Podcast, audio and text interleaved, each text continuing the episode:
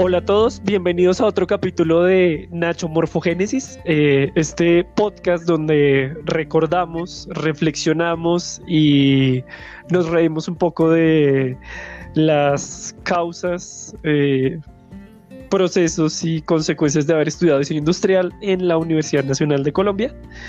Eh, hoy es 22 de diciembre, en una Navidad, una Navidad en medio de una pandemia eh, muchas gracias por escucharnos. Habíamos tenido como una pausa eh, de grabación un poco larga, eh, porque pues básicamente no vivimos de este podcast. y ya, conmigo están como están César e Ingrid, como siempre. Hola. Hola Dieguillo, ¿cómo estás? hablando de, los redes, podríamos decir la palabra de moda de esta época, reinventándonos. y por otro lado, pues eh, podríamos... Rediseñándolos. Rediseñándolos, Y, por otro lado también podríamos eh, hacer una, una vaqui para ver si podemos vivir de esto. Aunque no, no, no, no, creo, no. Es mejor que sea así. Buenas tardes a todos. Mm, estoy muy feliz por la nueva eh, imagen de Nacho Morfogénesis ha sido un trabajo que eh, Diego ha desarrollado con muchísimo, muchísimo empeño y le quedó muy chévere. bueno, pues ahí vamos. Eso pasa cuando uno va a uno de esos eventos de podcast. Le dicen, te falta esto, te falta esto, te falta esto, te falta esto, y pues bueno, ahí vamos en construcción.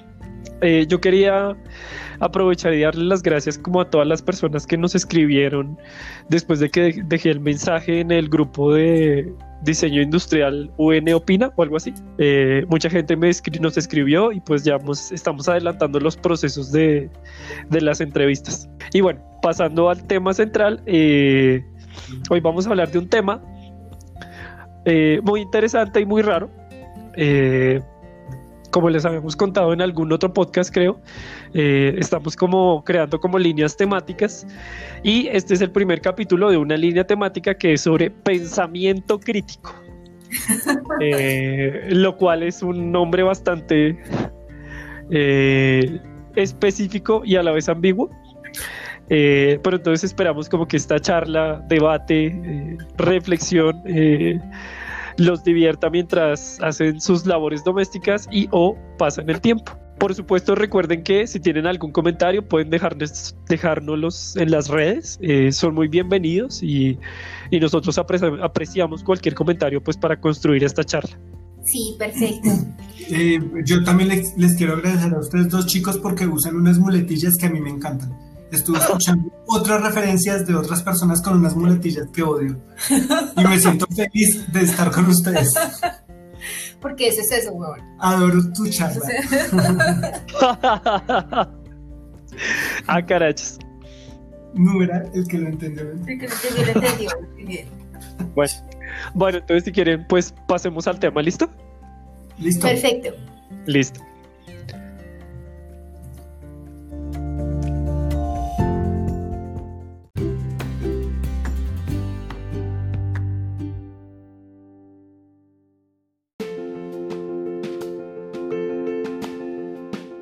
Bueno, retomamos, estamos ya en nuestra segunda sección de nuestro podcast, eh, Nacho Morfogénesis. Eh, bueno, queremos contar un poco de cómo llega el tema de pensamiento crítico a los micrófonos de este podcast. Entonces, bueno, quería contarles un poco mi experiencia con el tema de pensamiento crítico y es que mm, por un tiempo yo fui docente universitario. Es una experiencia bellísima, eh, que añoro mucho. Em, y en estos tiempos de ejercer la docencia, uno siempre tiene inquietudes con los estudiantes, porque uno además de ser diseñador se convierte también en, docente y es algo que también de, la misma manera como se aprende a diseñar, se aprende haciendo. Ser docente se aprende haciendo. Entonces, mm,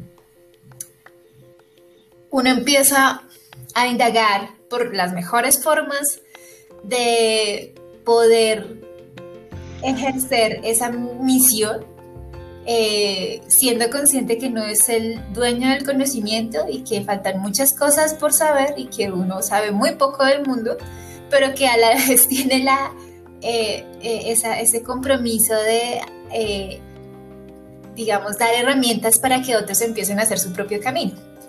Y una de las dudas que empezaron a surgir es, mm, cómo estos chicos pueden empezar a cambiar sus, sus mundos, ¿no? Mm, muchos de los que han sido docentes entienden que eh, a veces llegan chicos con unas problemáticas complejas y otros que tal vez tienen una vida, podemos decirle como normal, entre comillas, pero de alguna manera sí eh, creo que eh, estaríamos de acuerdo en pensar que este mundo tiene muchas cosas que cambiar. Eh, y a veces uno nota como cierta pasividad, entonces como, y creo que eso nos debe pasarle a todos los docentes, no solamente de diseño, sino de muchas áreas, y no solamente de esta época, sino desde Babilonia. Entonces, e-, esa preocupación por la, por la, por la pasividad eh, me llevó a hacer una especialización de pedagogía. Entonces, dentro de la especialización, eh, el recurso que nos daban para iniciar todo el proceso era precisamente preguntarnos, pues, cuáles eran sus preocupaciones. Y esta preocupación de mía de, cómo dar herramientas para transformar el mundo se convirtió en una preocupación por cómo eh, a través del diseño eh, generar pensamiento crítico o, dar herramientas para, para, asumir una postura frente al mundo, poder analizar la realidad en la que estábamos um, y eso le da no solamente carácter, le da un carácter también al que hacer como, como diseñadores y como, no sé, desde eh, los procesos de diseño, desde el pensamiento de diseño, desde el proceso de ideación, desde el proceso de bocetación, desde el proceso de prototipado, de eh, pensamiento convergente, divergente. Bueno, todos estos conceptos mm, nos pueden y nos dan herramientas también para no solamente hacer artefactos y, construir eh, elementos que no existen y que llegan a existir gracias a, hacer todas estas, hacer todas, todas estas actividades, sino que también a la larga lo que están haciendo es dándonos herramientas para, para poder cambiar lo que queremos cambiar y nos implica que analicemos la situación en la que estamos, implica resolver problemas, que creo que es eh, un, y una forma particular de resolver problemas, ¿no? Que muchas todas las profesiones resuelven problemas, em, pero nosotros tenemos una forma particular de asumirlo y de ver el mundo, y ahí surge como la inquietud de, de, cómo el pensamiento crítico se empieza a cruzar con el pensamiento de diseño y empieza a encontrar muchos puntos en común. pues yo tengo una pregunta con respecto a lo que dices, porque de lo que tengo entendido que pues de una u otra manera puede ser una explicación bastante densa. Eh, lo que tú buscaste con tu especialización eh, fue proyectar escenarios en donde la las inquietudes de los estudiantes tuviesen un, un, rol más protagónico dentro del, dentro del escenario educativo. Sí, claro. Y hay una cosa que tiene el diseño y la forma, la manera en la que nos forman como diseñadores. Y es que eh, para nosotros la validez de las emociones particulares eh, es muy es, valioso, ¿no? Uno no puede diseñar de la nada y las experiencias y lo que has vivido permea la forma en la que diseñas y lo que diseñas. Eh, entonces, una de las cosas que encontré a través de, de la teoría de la pedagogía y sobre todo con eh, un autor que es muy querido y muy amado y muy tierno, además es latinoamericano, que se llama Paulo Freire, es eh, precisamente como un concepto muy bonito que llama la, como la búsqueda de la palabra generadora que es lo que hace que tú conectes con lo que vas a aprender. Y es la búsqueda de esa palabra que te ayuda a, sí, a conectar lo que tú pienses, puede que esté diciendo ahora barrabasaras, ¿no? Esto fue hace mucho tiempo. los, los, pedagogos me perdonarán. Eh, eh, eh, pero sí, conecta, precisamente consiste en, cómo buscar esa, haciendo una metáfora, buscar esa palabra que genera ese cambio en ti, esa llama interior que genera tu cambio. Y de alguna manera es lo que nosotros también hacemos al buscar un concepto. ¿no? El concepto es como el corazón de, lo que, de la propuesta que vamos a hacer. Eh, si algo no tiene concepto, pues es un vaso desechable. Ese, ese, ese ejercicio no necesariamente es tan explícito después de que ya el diseño toma cuerpo.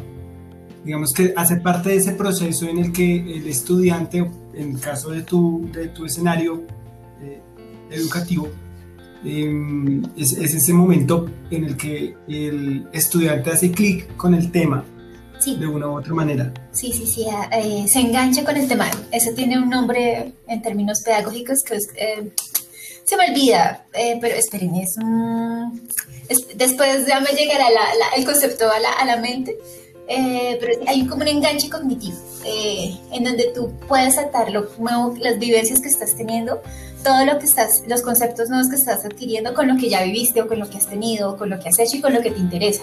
Entonces no es como cuando tú llegas a una clase en algunos colegios, en otras épocas, en otro país, en donde uno llegaba, por ejemplo, a aprender inglés.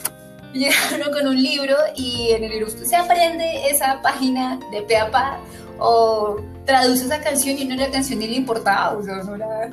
y Uy, la... sí, yo sí que eso, haciendo paréntesis, porque eh, cuando yo estaba en el colegio y empezaron las clases de inglés, todos mis amigos eran eh, rumberos tropicales.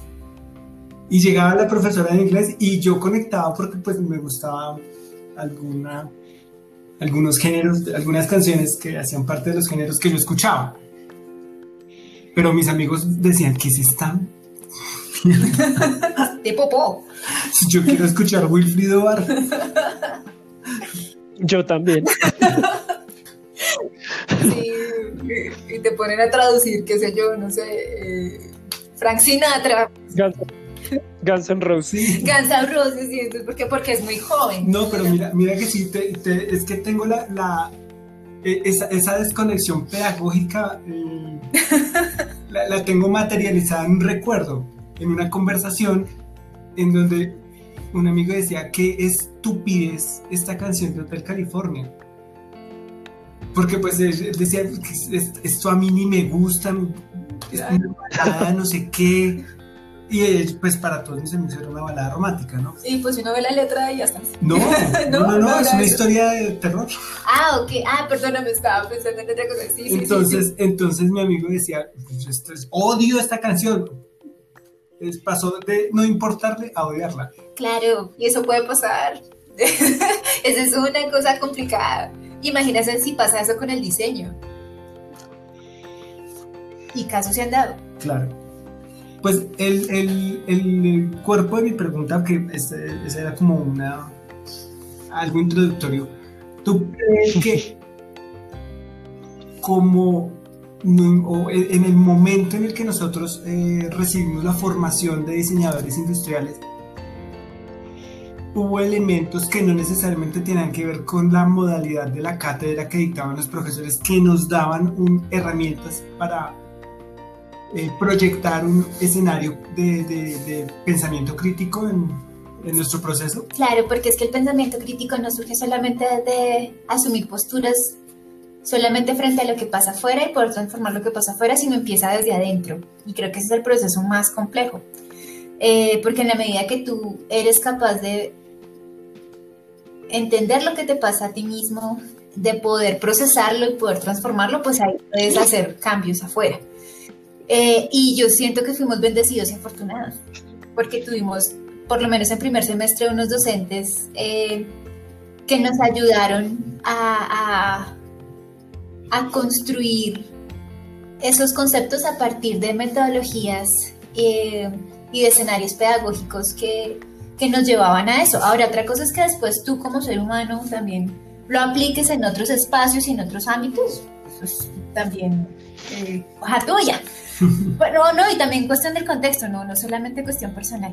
como para no responsabilizar única y exclusivamente a las personas. Pero, pero, pero mm, una de las cosas, y no sé si se acuerdan ustedes, chicos, en primer semestre, uno de los primeros ejercicios que nos pusieron a hacer fue hacer nuestro, fue hacer nuestro, primero nuestro anagrama, no, ¿cómo se llamaba? Eh, anagrama, sí, era un anagrama, pues era un tablero. Bueno, lo primero fue nuestro nombre en una, en una repisita para que ellos nos identificaran. Ah, sí. Eh, y después con nuestro nombre también teníamos que hacer como nuestro logo personal, una cosa así. Y era el primer encuentro con, eh, con cómo representarse uno mismo, de alguna manera. O a mí me pasó eso, pues yo venía de un colegio comercial, yo veía mecanografía, yo, yo, ya soy población en riesgo. Entonces, eh, a mí que, que, ese tipo de representaciones no, no eran comunes, no, digamos que no hacían parte del, del ejercicio central del colegio.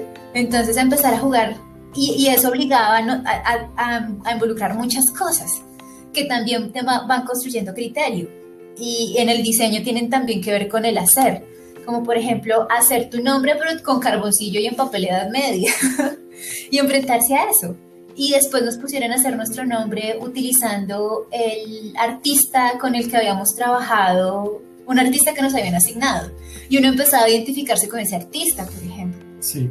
Eh, y empiezan unos diálogos entre la materialidad, entre el, concepto, entre las emociones y entre mi nombre, o sea, lo que soy yo.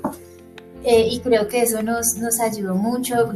Después tuvimos otros profesores que también ah, en taller 2, eh, el taller que tanto le gusta a Dieguillo, También, por ejemplo, cuando nos hicieron hablar acerca de esas relaciones entre el objeto y el cuerpo, era las relaciones a la larga con nuestro cuerpo, con nuestro propio cuerpo. Eh, y uno tomaba la parte del cuerpo que a uno más como que le llamaba la atención. Sí. Por algo, por lo que fuera. Pues yo creo que este tema del pensamiento crítico pues ha tenido también muchísimas evoluciones.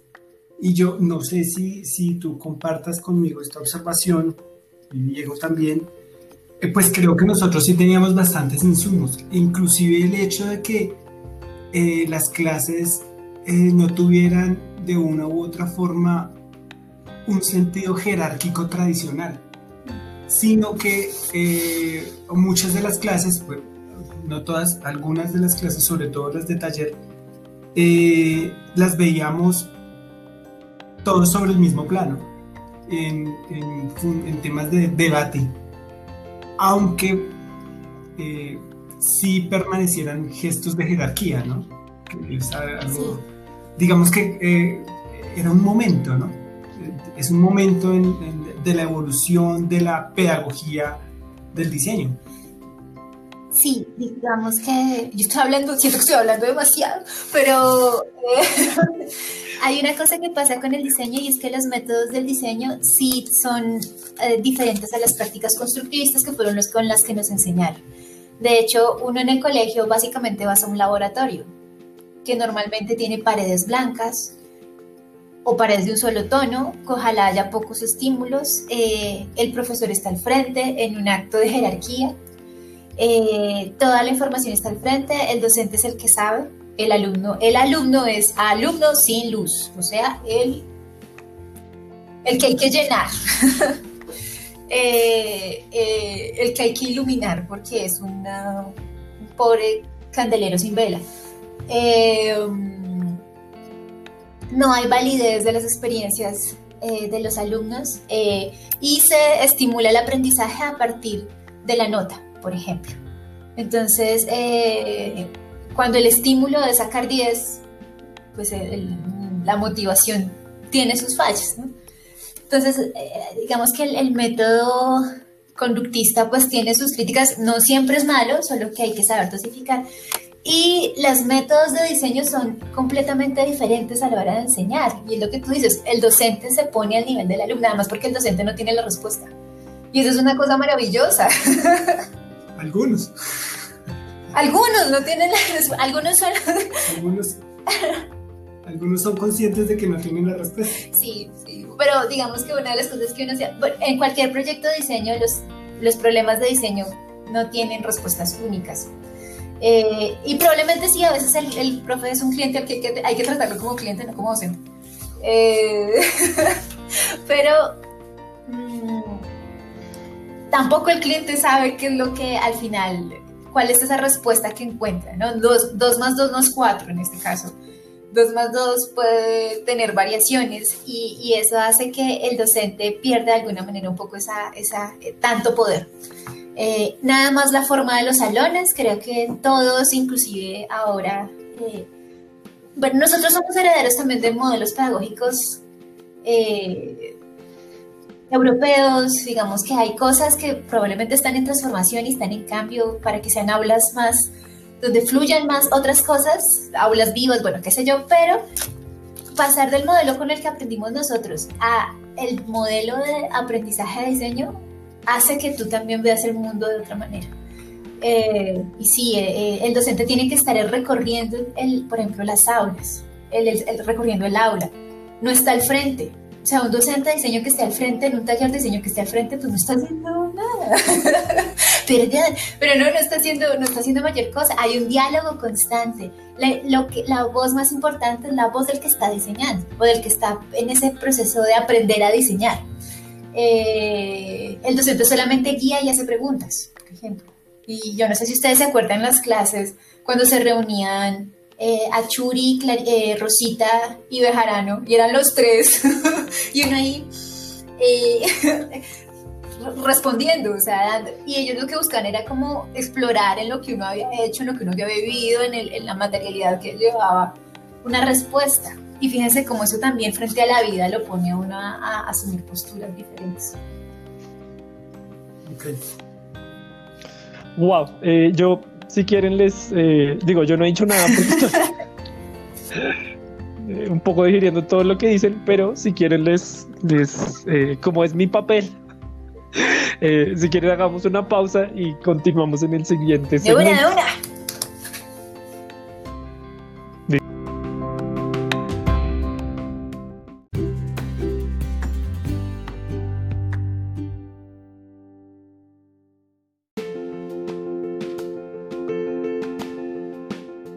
Wow, bueno, volvemos y yo estoy un poco pasmado, digo perplejo, pero eh, vamos a ver en qué, eh, bueno, pues creo que se han dicho muchas, muchas, muchas, muchas cosas, eh, pero bueno, digamos que un poco retomando, creo que también por como cosas que he escuchado en estos tiempos, creo que por la naturaleza de la pedagogía común, por llamarlo así, pues llegar a aprender diseño es muy difícil.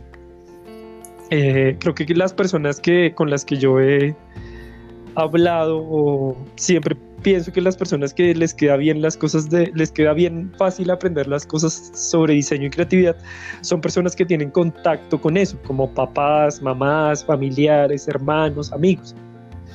Pero, pues, pero no sé, como eh, la gente que pasa de una pedagogía eh, escolar eh, común, por llamarlo así, pues a la universidad, pues es un golpe bastante duro, además porque, eh, pues digo, tiene que ver con, con muchísimas cosas, eh, no solo como de aprender, sino de cómo relacionarse con el conocimiento, como que creo que era un poco como lo que decía Ingrid, que, que no sé si era lo que decía, pero es lo que entendí, que los estudiantes se vuelven un poco pasivos a la hora de recibir conocimiento también por eso, porque la actitud que les enseñan es como tú no sabes y yo sé como profesor, y pues tú, pues lo que tienes que hacer es recibirlo. Claro, cuando uno entra a la universidad, eh, en realidad te dan la responsabilidad de aprender. Y pues creo que, tal vez, digo, no quiero sonar demasiado ególatra, pero pues cuando tú entras a la nacional, pues ya tienes como un alto nivel como de manejo de conocimiento, ¿no? Pues porque eh, te presentas un montón de exámenes y sales como de, de un montón de gente, o sea, ya de ahí ya partes como de que tienes un montón de eh, conocimientos pues que de una u otra manera seguramente pues te has responsabilizado de ellos, pero definitivamente pues llegar a las aulas y que te empiecen a hablar como de eh, como de tomar tus propias decisiones, eso me parece así como, como muy complejo porque no solo son como, pues como decías, como tú de pensamiento como este constructivista de tome sus decisiones para que 2 más 2 sea 4, Conductista, conductista. Sino eso, perdón, sí, qué pena, conductista leí mal. Eh, sí, no, eh, es como métase al bosque del conocimiento y, y del instinto y explore como las posibilidades artísticas, que también siento que es otra parte importante de lo que hablabas como de eh, pues las cosas de, de, pedagogía de diseño y es como aprender a pensar de forma artística, ¿no? Eh, a mí personalmente me gusta mucho la palabra artefacto, eh, porque, porque tiene la palabra arte y siento que es una de las cosas con las que yo me identifico cuando, cuando diseño cosas. O sea, yo sí tengo claro, porque pues mi trabajo es así, eh, pues que hay un pensamiento artístico a la hora de definir y designar y determinar morfologías. Entonces que, pienso que también eso es una cosa que pues no es muy común en los colegios, que le enseñan a la gente a pensar de forma artística. Incluso cuando uno entra a la carrera, eh, eh, es muy común pues ver a la gente que tiene como crisis de identidad toda la carrera, o soy ingeniero o soy artista o qué. Eh, pero siento que todas esas cosas pues como que lo hacen como muy difícil de llegar como a, pues digo, siento que tiene que haber un choque cuando uno entra porque no sé si hubiera otra forma, eh, por lo menos en el estatus eh, educativo en el que estamos. Pero pues más allá de eso es como, pues también cómo se construye uno. A mí, por ejemplo, creo que no me tocó eso de ese ejercicio que ustedes hicieron con Camilo Espina y creo que con Víctor Díaz de, de, diseñar su nombre, su anagrama. Yo no me acuerdo. Yo no me acuerdo de haber hecho eso. Eh, a mí lo que me pasó fue una cosa muy diferente cuando yo entré a estudiar y es que a mí me tocó con un profesor que se llama Germán Ramírez. Mm. Este profesor lo que hizo, o lo que yo sentí que hizo, es que tuvo la paciencia de guiarnos lentamente como por las posibilidades de nuestros trabajos. Un poco como lo que tú decías que pasaba en Taller 2, mi, uno de mis talleres favoritos, eh, que era eso, era como, eh, usted tiene un montón de cosas que decir, pero nadie le ha dicho que son valiosas. Entonces, eh, creo que, por ejemplo, ese es uno de los recuerdos más bonitos que yo tengo como de haber entrado a la Nacional porque además creo que, digo, cada persona tiene su proceso y pues yo no viviese, pero junto a nosotros estaba el grupo de Oscar, ¿no? Que César fue parte de ese grupo. Sí. Y nosotros a veces los mirábamos así, yo decía como, uy, Dios mío, menos mal que no estoy en ese grupo. sí, sí, nosotros veíamos ese grupo como el más dictatorial. pues yo no sé si dictatorial, pero había un montón de, pues sentíamos que había como una energía como de, como de confrontación eh, pues claro, o sea, cada profesor tiene su método y pues al final es parte como de la vida. Pero digo, muy personalmente en mi caso, siento que lo, que pasó con el profesor Germán es que sí, eh, yo recuerdo mucho que yo, no sé, como que teníamos ideas y él se sentaba con cada uno de nosotros a rayar. Y le decíamos, no, estamos, estoy pensando, porque eran ejercicios individuales en ese momento. Eh, y él, se, él como que lo llevaba a uno como, mira, puedes coger este camino, este otro camino, piensa en esto, qué pasa si haces esto, qué pasa si no haces esto. Y creo que ahora que lo pienso, una de las primeras cosas que, pues que un poco eh, me ayudaron un poco como a formar un poco el criterio de diseño que pues me acompañó toda mi vida fue como ese momento en que empecé a darme cuenta que mis ideas tenían como, pues sí, que tenían un valor y un valor artístico, que muchas veces siento que ese es un conflicto que, que, muchas personas tienen en cuanto a validar eh, sus procesos. Porque muchas veces, eh, pues cuando uno se introduce en procesos empresariales, que claramente pues están muy relacionados a los procesos tecnológicos, que están muy relacionados con los procesos científicos, entonces pues los procesos artísticos tienen como otro lenguaje. Y muchas veces eh, como el sistema muchas veces está dado por este esta línea científico-tecnológica administrativa, eh, instaurar procesos artísticos es muy difícil. Y pues básicamente muchas personas cuando, cuando estudian diseño y salen o empiezan a trabajar en entornos empresariales, se confrontan mucho como con la cultura empresarial que muchas veces invalida esos procesos creativos eh, de manejo de la incertidumbre que personalmente mm, creo que tienen que ver con los procesos artísticos. Y ya, descanso. Su señoría. He dicho. sí, tú me recuerdas una... Apenas entré a la especialización, los, los profes a los que quiero profundamente, eh, profe Álvaro, le mando muchos saludos. Desde aquí lo recuerdo. al profe Rafita y al profe Jorge también. Eh, entonces, lo primero que nos dijeron, o de las primeras cosas que nos dijeron cuando llegamos a la especialización es, no se enseña a diseñar, pero no se puede enseñar a diseñar, pero sí se puede aprender a diseñar. Y uno ¿yo qué hago acá? ¿Cómo así? Pero efectivamente, uno no, no, no, no, no enseña a diseñar, pero uno sí aprende a diseñar y básicamente la labor de, del docente es aportar en ese aprendizaje, guiar en ese aprendizaje, hacer preguntas. Eh, porque a la larga lo que hace un diseñador experto es hacer más rápido eh, todo este proceso de eh, ideación, toda la fase de, pensamiento, de pensamiento divergente, llevarla a requerimientos, pensamiento convergente, bajo la figura que queramos mostrarla.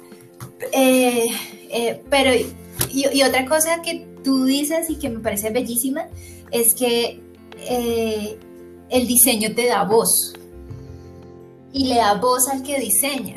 Y cuando un diseñador es experto, el diseñador ya tiene que, en mi concepto, si están de acuerdo conmigo, el diseñador pasa a ser un medio y no un fin. O sea, el diseñador deja de, le da su voz a otros. Entonces ahí incluso el, proceso es más, mm, más comprometido porque ya incluso tú sabes qué es lo que dices, tú sabes qué es lo que piensas, tú sabes cómo, cuál, es, cuál es tu postura, pero tu misión es darle esa voz a otros. Y ahí creo que hay un, peso bien importante. Y, fíjate que eh, pese a que, por ejemplo, nuestro mundo está un poco más inclinado hacia el mundo de la ingeniería que hacia el mundo del diseño, que ambas, por ejemplo, son carreras meramente proyectuales eh, y eso nos hace afines y hermanas. Eh, el pensamiento creativo eh, es el que le da, siento yo que eso ya son temas muy, posturas muy personales, es el que hace que le, es, es el que humaniza el, el proceso es el que lo... Y por supuesto aquí hay críticas porque el diseño es una, una carrera 100%, es antropocéntrica y eso se puede criticar a estas alturas del partido.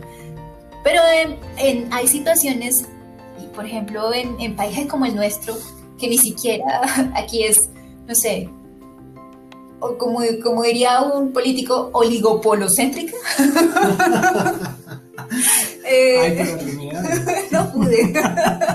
eh, darle, darle, darle esa voz a, los otros, eh, pese a que sea solo antropocéntrica, eh, pues es, muy importante, o sea, los que no tienen voz.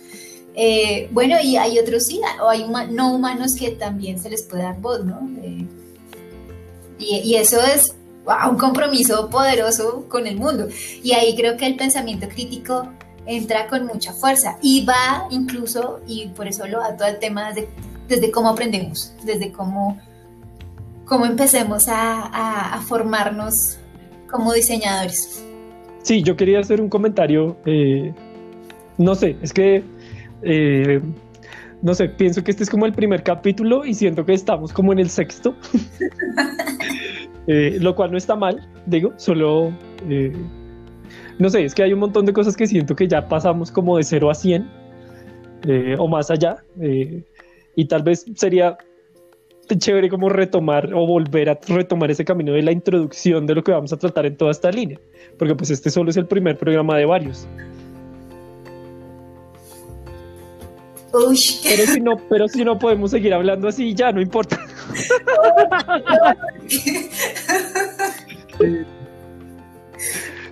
Interesante. perdón, perdón, perdón, perdón. No, porque es que, a ver, eh, cosa que importante, que pues bueno, igual no la iba a decir, pero lo voy a decir. Esta es la segunda vez que grabamos este programa, ¿no? Eh, intentamos grabarlo hace un tiempo, antes de que pasara como la gran pausa de nuestro podcast, pero pues la grabación no, no se dañó y bueno, grábela. Y pues yo recuerdo que en ese programa hablamos mucho como de como de las bases muy, como muy específicas del pensamiento crítico, como que recuerdo que hablamos como de eh, no sé, como de las posturas de decidir con respecto a la forma tradicional de diseñar, no sé, digo, lo tengo así como súper borroso porque también pasó hace tiempo y eh, en, el tiempo, en mi tiempo personal fue hace como dos años, pero bueno. Eh, pero pues volviendo al tema es como, no sé, como, como claro, esta es como una clase introductoria, como, hola, buenas tardes. Eh, estas clases van a ser de pensamiento crítico. Eh, por favor, lean el programa. Pero entonces ya pasamos como a las, no sé, entonces como, eh, como que cuando, recuerdo que cuando hicimos el primer programa, pues hablamos como de lo básico, como, bueno, el pensamiento crítico es qué, o sea, es pensar, pensar críticamente, pero pues eso qué significa. O sea, es como criticar todo, ser crítico, ser quejetas, eh, como pasarse de la vida diciendo como esto no me gusta, esto no me gusta, no me gusta, o qué específicamente. Y específicamente pues cómo se hace eso en el diseño pues porque también creo que muchas veces el pensamiento, pues como que esta cosa de lo crítico eh, puede ser muy mal entendida o, entendida de muchas maneras, como no sé, por ejemplo, como en los videos de YouTube que hay por todas partes, como que están hechos para criticar, ¿no? O sea, porque criticar vende, ¿no? O sea, si hace un video que dice como lo bueno de la serie tal, que no voy a decir ninguna serie, eh, pues eh, la gente no lo va a ver, pero si dices lo malo de esta serie, y tú odias esa serie, que yo recuerdo que yo había hecho ese comentario, que yo una vez eh, pues estaba viendo videos de YouTube y hay una serie que detesto con el alma que a mucha gente le gusta, que, que aún hoy no voy a decir cuál es, pero la odio con el alma y a la gente le encanta. Y entonces, si yo hubiera visto como, no sé, como, yo he visto muchos videos como de, ay, lo bueno de tal serie que me gusta, y pues bueno, pero esta persona se tomaba el trabajo en cinco videos de, dos, de 10 minutos de hablar de todo lo malo que tenía esa serie que, a mí, que yo odiaba. Y me sentí tan bien de que me dijeran lo que yo quería escuchar.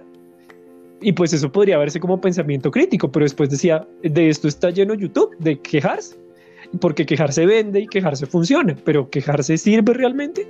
¿O es más como una posición fácil de empezar a quejarte de todo eh, y eso en realidad es pensamiento crítico, porque pues si es así, eh, siento que la cuestión como que va como por otros caminos que siento que no es esto. Por eso pues me remito, pues por eso quería como volver como a retomar esto como de los fundamentos, porque para mí un poco sí es importante como esto como de pues repensar un poco esa idea de pensamiento crítico, pues que no es la quejadera, no es como, ay, todo está muy mal y lo malo y todo es malo y entonces vamos a quejarnos de lo malo, pues porque pues de eso está lleno como, pues, pues digo, ustedes que son más tuiteros que yo, sabrán que de eso se trata eh, la locura de las redes. Sí, pues eh, atendiendo a tu llamado, yo quiero retomar una frase que dijo Adolfo Pérez Esquivel. Y él decía, dice algo así como, el pensamiento crítico es el ejercicio de la libertad. Cuando yo leí esa frase fue como, ¡Oh, Margot! El meme. Sí, ya. Aquí fue.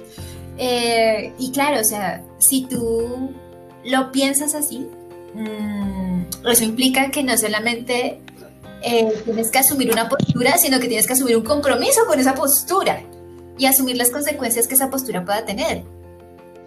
Eh, por otro lado, pues en términos pedagógicos, cuando uno habla de pensamiento crítico, uno tiene que poder evidenciar que sí se que sí se adquirieron ciertas competencias, ¿no? Bueno, con un modelo eh, un poco eh, todavía muy de la medición, probablemente algún día, en algún momento, en términos pedagógicos, eso ya eh, se rebatirá. Pero cuando hablamos de, de, de, cómo, cómo, cómo, evidenciamos que si hay pensamiento crítico, uno de, los, de, las, de las cosas que hay que ver, por ejemplo, es el tema de la claridad. ¿sí? Qué tan, por supuesto, para llegar a ser claro con algún concepto, con algún argumento, pues hay que pasar por muchas, lograr muchas cosas antes, ¿no? Mm, pero esa capacidad para decir las cosas tan fácilmente que el otro te pueda entender, eh, o sea, que tú tengas los conceptos tan claros que el otro te pueda entender, eso implica tener pensamiento crítico, por ejemplo. Y yo me acuerdo que en este capítulo que, que, que, que no pudimos publicar, hablábamos un poco de qué pasa con los diseñadores cuando diseñan personajes.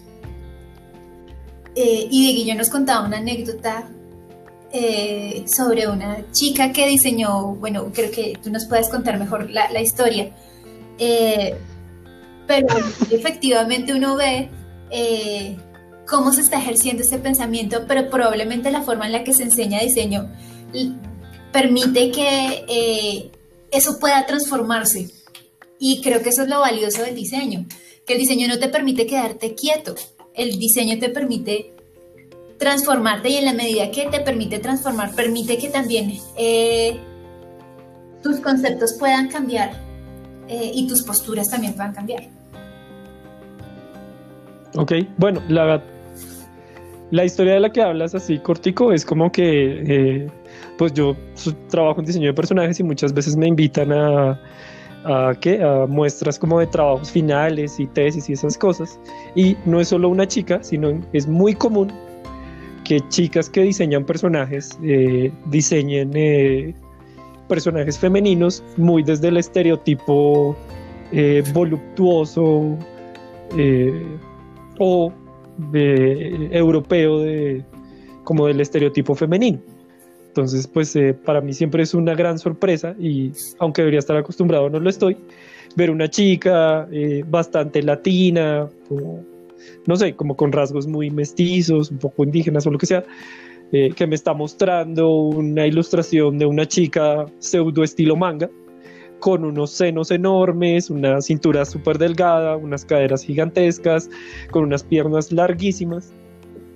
Eh, y a mí me parece como, creo que una de las cosas sí que me parece increíble es como ver como todas esas implicaciones que tienen esas decisiones que estas, que estas chicas especialmente, porque también los hombres lo hacen por supuesto, pero pues en especial las chicas toman y no han visto, ¿sí? Como, como, como siguen como con ese pensamiento eh, de, formular este tipo de personajes que eh, sin como pensar qué tipo de, de, no sé, como de aura, como de información, como de eh, emanación cultural les están dando a ellas como personas y como desde su propia identidad.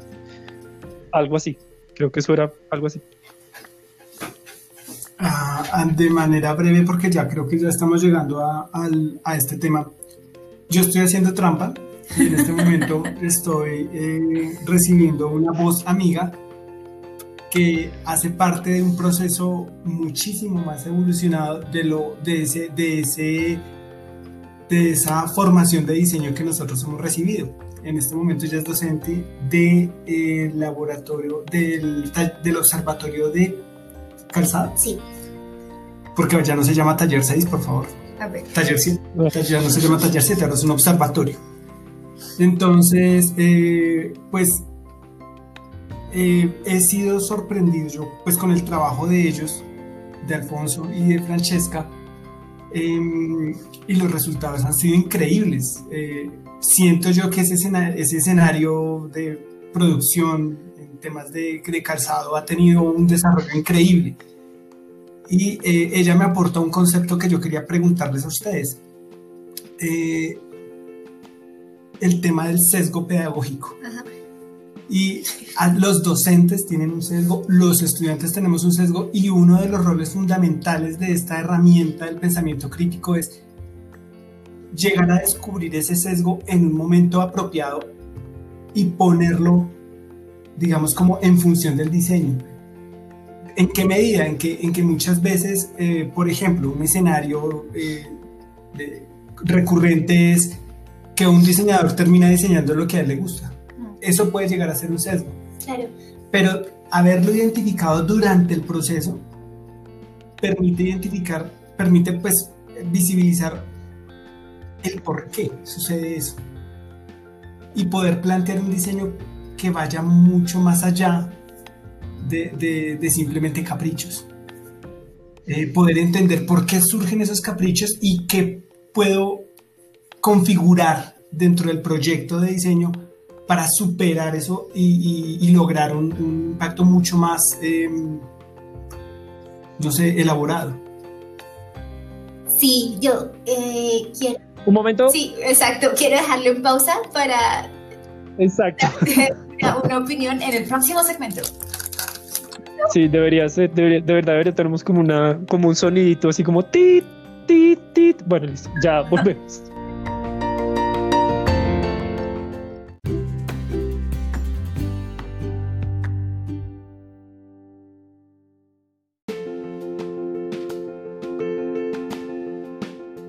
Bueno, retomamos después de esta pequeña pausa de estos comerciales. Eh, entonces, César nos planteaba la pregunta alrededor del sesgo. Sí, por supuesto, todos tenemos sesgos. Y parte del ejercicio es reconocer que tenemos sesgos. Y pasa con los diseñadores experimentados que nos quedamos con la respuesta que nos funcionó. Cuando exploramos soluciones, que ese proceso de exploración se hace con mucha fuerza y que gasta muchísimo tiempo y muchísima energía cuando estamos, cuando nos estamos cultivando como diseñadores. Mm, cuando ya uno es diseñador experimentado y ya tiene un área precisa de, de trabajo, eh, ya uno se casa con una respuesta y se va con esa. O sea, uno va a la fija. uno pues, el, cerebro, acordémonos que el cerebro consume mucha energía y el cuerpo pues busca gastar la menor cantidad de energía posible. Pero darse cuenta de eso, lo que tú dices, ser consciente de eso, hace que tú te tengas que esforzar y, hacer todo un ejercicio por explorar nuevas formas, nuevas soluciones eh, de no aquilosarte en la respuesta que te funciona. Mm, y eso funciona también para la vida misma. Eh, salirse de lo que un profe nos explicaba y fue muy, famoso por eso, de esa zona de confort, eh, ayuda a que los diseñadores, eh, es como ampliar el mundo, ¿no? Tener más posibilidades, ampliar el horizonte y tener más respuestas em, frente a un posible problema. Un compañero, un amigo de, de la maestría precisamente, que es ingeniero, se preguntaba por esa, tenía esa pregunta. ¿Cuál es la, la amplitud? Digamos, voy a, voy a decir barrabasadas también, porque no, no, no me acuerdo de la formulación específica del problema, pero tenía que ver con la cantidad y la calidad de las respuestas que es capaz de dar un diseñador frente a un problema.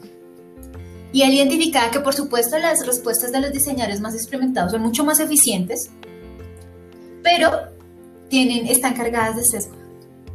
Eh, de los novatos, se demoran mucho más, puede que no sea la respuesta más, la, más elaborada, pero digamos que hay una exploración un poco más amplia frente a esas posibles respuestas. Hay un, tema de eh, un ejercicio creativo un poco más, mm, más, eh, más profundo, más amplio, con más posibilidades.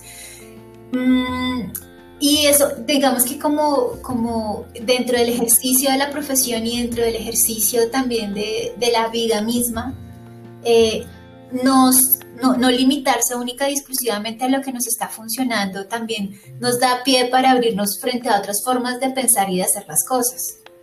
Eh, y precisamente el pensamiento crítico está atado a la construcción de criterio y ese criterio también está a tener una mirada amplia del mundo. Y si yo me caso única y exclusivamente con lo que me ha servido siempre, pues tengo una visión muy limitada del mundo. Sí, yo siento que la exploración que ha tenido eh, la, chica que nos está colaborando, eh, que me está colaborando a mí en, esta copia línea. Te está soplando.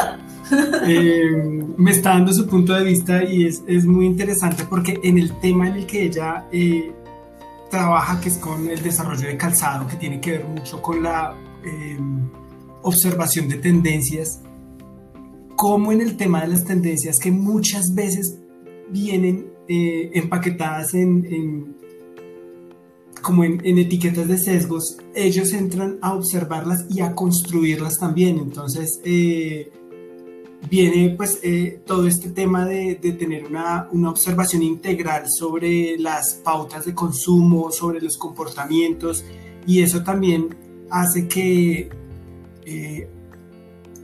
la, proyección de, este trabajo de diseño eh, tenga un, panorama muy, muy, muy eh, detallado sobre muchísimos aspectos que a priori, bajo algunas metodologías, eh, se, barnizan, se pegan unas barnizadas y no, no, no hay detalle en ello.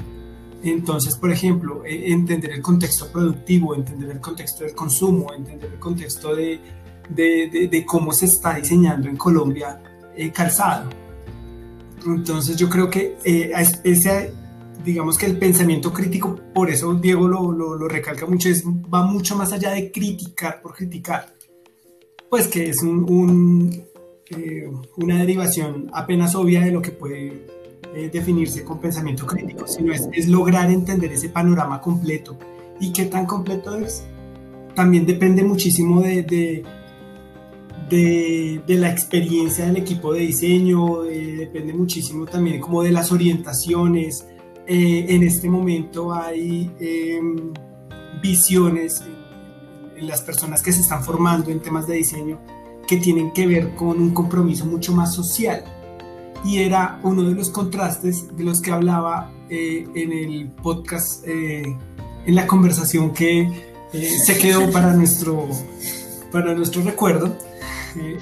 Entonces, de cómo nosotros no teníamos eh, dentro de la generalidad un interés por eh, profundizar en el contexto social en el que nos desarrollamos.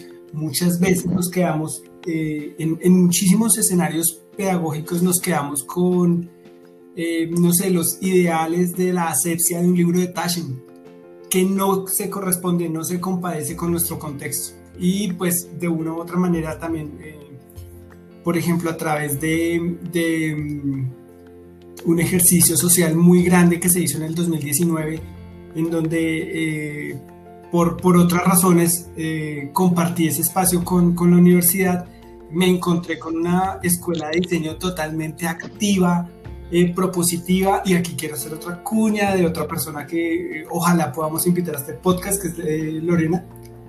Salguero, ella, ella me contaba la experiencia de, de cómo el trabajo de ellos, un, un trabajo de voluntariado, de convicciones eh, que tenían que ver con unos barcos, no sé si lo recuerdas en la marcha. Eso, ella trabajó en esos barcos y de cómo la universidad entera quería ser partícipe de, de, ese símbolo que era construido por un grupo de estudiantes de diseño, de diseño industrial. Eh, también nosotros eh, nos conectamos con unos chicos que desarrollo, pues proponían a manera de voluntariado un trabajo con, con serigrafía y eh, ofrecieron ilustraciones eh, en las prendas que todo el mundo quisiera con un aporte voluntario para divulgar la participación de diseño industrial en ese movimiento, de ese momento.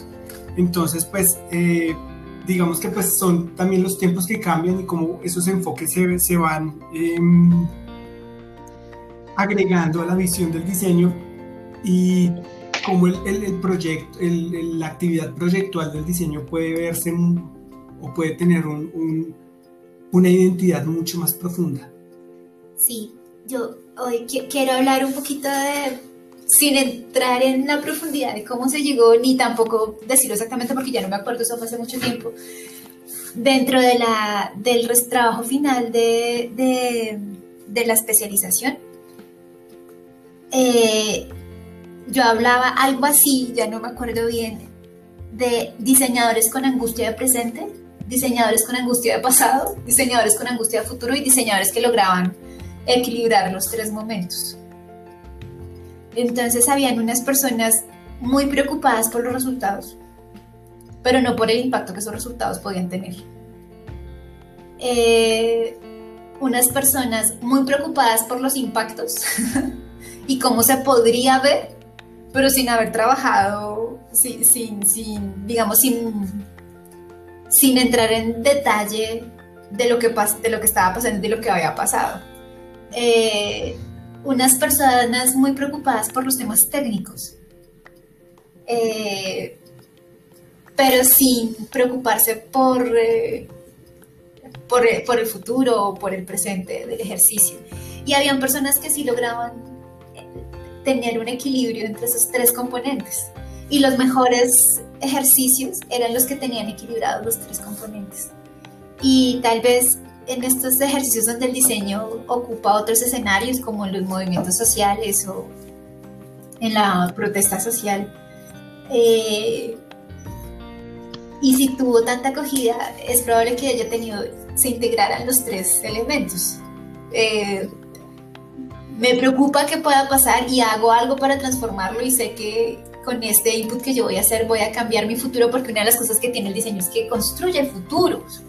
O sea, hace algo que no existe y eso es muy valioso. No trabaja con lo que ya está, trabaja con lo que puede ser.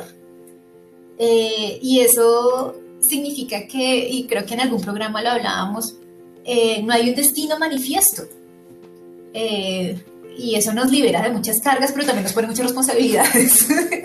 Sí, eso no es tan fácil de manejarlo, pero, pero digamos que da la posibilidad de cambio. No, es Terminator, no. No, es el álgebra de Baldor, que ya tiene... No, la respuesta no es el final del libro, no, no. Pero imagínate que algunas respuestas del final del libro estaban mal. Exacto, o, sí, sí pasaba eso, uy, se equivocó Baldor. Eh, pero con el, con el, como pasa eso con el diseño, eh, se integran todos los elementos. Eh, y a mí me falta hablar, pues hay muchos más elementos, ¿no? Pues, aquí hablando solamente de pensamiento crítico. Pero, pero, pero sí es, es muy importante eh, que tengamos en cuenta lo valioso de nuestro quehacer y de, lo que aprendimos a hacer no, no, perdón, sí, de lo que, de lo que aprendimos a hacer.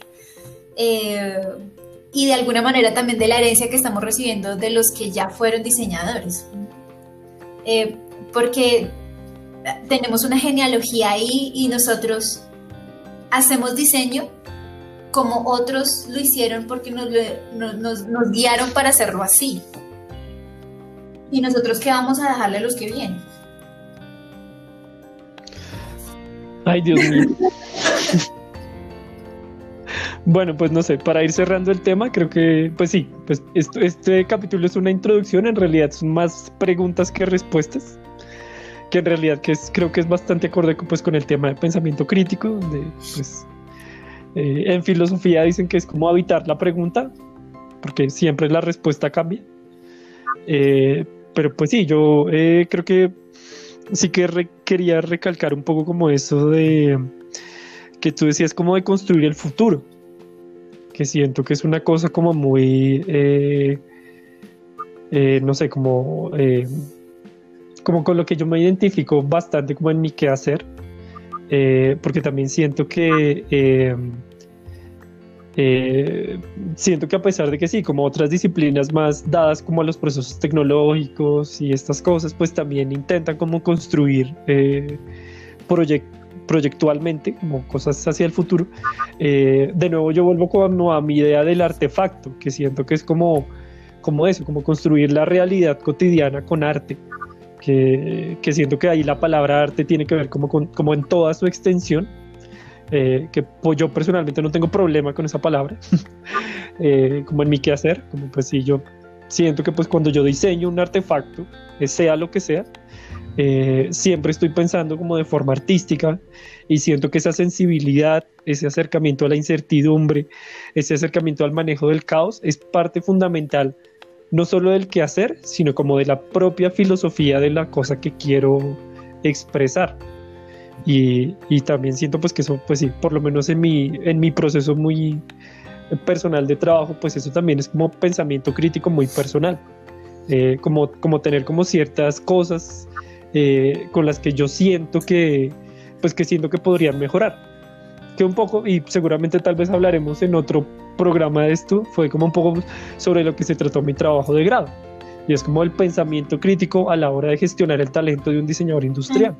Que eh, muchas veces está como muy adscrito como en los procesos de gestionar el talento, la creatividad de ingenieros o de administrativos y pues eso no tiene sentido. O por lo menos eh, en vez de ayudarle lo que hace es ponerle una presión que muchas veces lo que hace es eh, quitarle como, como eficiencia a su trabajo.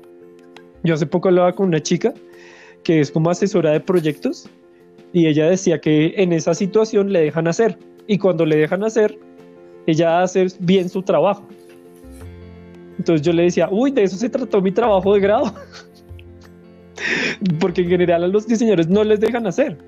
Les ponen trabas y luego después se quejan porque no hacen bien su trabajo. Pero bueno, ese será tema de otro podcast. Sí, hablaremos del conocimiento tácito. o el conocimiento encarnato también, porque lo que pasa es que los diseñadores no solamente pensamos con la cabeza. ¿What? pensamos con el cuerpo y con las manos y con, bueno, con todo. Entonces, eh, bueno, como para no dejar eso tan en el aire, es como montar en bicicleta. Eh, tú puedes, a, uno no le queda fácil decir cómo es montar en bicicleta y uno no aprende con instrucciones montar en bicicleta. Eh, y a uno nunca se le olvida montar en bicicleta y es porque ese conocimiento tú ya lo encarnas. Em, y hay mucho del diseño que hace parte de ese conocimiento y que tiene que ver con el hacer. Y si no te dejan hacer, pues es como si no te dejaran pensar. Eh, ¿Y qué pasa si ese modelo que nosotros tenemos eh, y con el que nosotros hemos aprendido podemos proyectar a la sociedad? Creo que habría cambios interesantes. Podríamos hacer el movimiento. Habría caos, caos. Pero rico, rico, sabroso. Pues ya hay caos, solo que la gente no lo cree. sí, tío, aprende a vivir con incertidumbre, primera parte.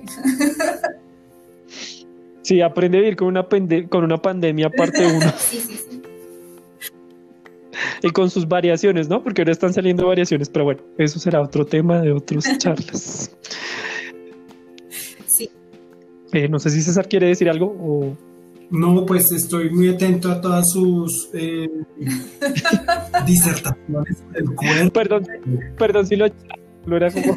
No, no, me parece bien. Eh, yo quería de todas formas dejar en el aire mm, que sí siento que en nuestro proceso formativo en el que, en el que vivimos hace varios años, em, sí, sí se plantearon algunos escenarios, pese a que habían, habían algunos momentos en donde eh, varios factores, tanto dentro del salón como por fuera del salón, nos hacían eh, proyectarnos hacia, hacia una postura crítica, siento que comimos entero en muchos, en muchos campos. Eh, yo recuerdo, por ejemplo, había uno había uno que veíamos dentro de los, las charlas en, clase y en los pasillos, y era el tema de Transmilenio. De cómo nosotros eh, veíamos eh, eso como una panacea. Bueno, pues algunos, algunos ya lo habían, eh, o tendría sus, sus no sé, sus, sus puntos en contra, pero incluso eh, Transmilenio era lo más, era no, los puentes, no es que mejor dicho, eh, eh, todo, absolutamente todo. Y en este momento, pues después de, la experiencia y después de ya eh, ser evidente ya con, con, con algunos argumentos, pues ver el tema de, de, de, lo que significó en temas de diseño, en, el, tema del diseño. Em, pues recuerdo, recuerdo incluso de, un profesor que em, veneraba pues incluso pues la, la, postura política de, Peñalosa como, como un, no sé, un, padre de, estas, de estas, eh, de estos resultados. Y, era, era algo natural, era algo que, de lo que no había duda. Incluso la misma proyecto de diseño, la misma revista Proyecto de Diseño dedicó varias portadas al diseño de las sillas y, todo. Y, era, entre más pasa el tiempo, pues eh, más se van desbaratando esos, esos, O sea que el profesor, el profesor era algo así como un volardo, porque Peñalosa es el papá de los volardos. el, el adjetivo le queda al pelo. un muy chico. ok. Eh, bueno, si quieren, vamos como cerrando. Y ya, pues digo, esto es solo el principio. Esperamos. bueno, entonces pasamos al siguiente segmento.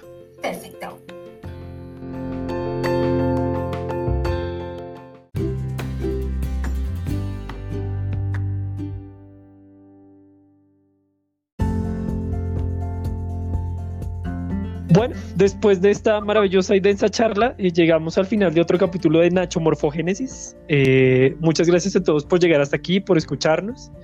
Eh, como suele pasar, el tema se pone bueno después de una hora, pero pues ya teníamos que cortar.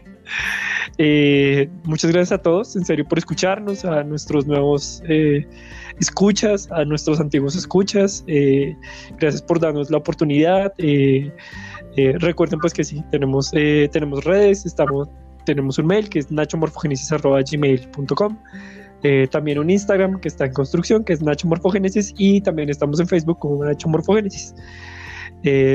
muchas gracias como por escucharnos y pues maravilloso si pueden como recomendarlos o si nos quieren mandar un mensaje, pues siempre nos pueden dejar mensajes en el Facebook, en Instagram y espero que en algún momento abramos el, el, canal de WhatsApp para poder poner audios de, de, opiniones y cualquier cosa que queramos decirlos, que, que si sentimos que son, pues digo, son apropiados, los ponemos en, en, el programa para hablar sobre ellos.